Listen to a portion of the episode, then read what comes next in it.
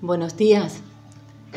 Leemos en Colosense capítulo 2, versículos 9 y 10.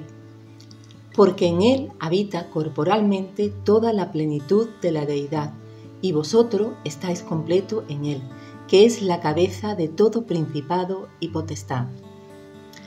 ¿Cuántas veces hemos escuchado a personas muy enamoradas, y en ella me incluyo yo, y hemos oído decir frases como Contigo nada me falta, tú completas mi mundo, sin ti no sé qué haría.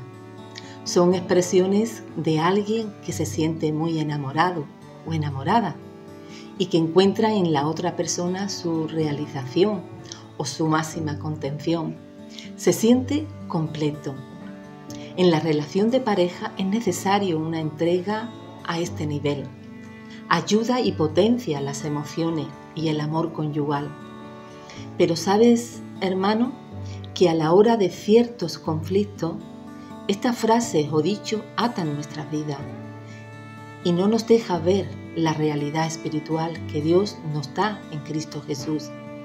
Cuando llegan esos conflictos y se demora el cambio que tanto deseo en mi cónyuge, cuando el hijo que deseamos no llega, cuando el trabajo y el bienestar económico no se hace presente, cuando por una u otra razón lo que pensamos de la vida no se ve realizado, la vida no es tan completa, ¿verdad? No es tan completa como deseamos. Ese es el momento donde debemos reflexionar.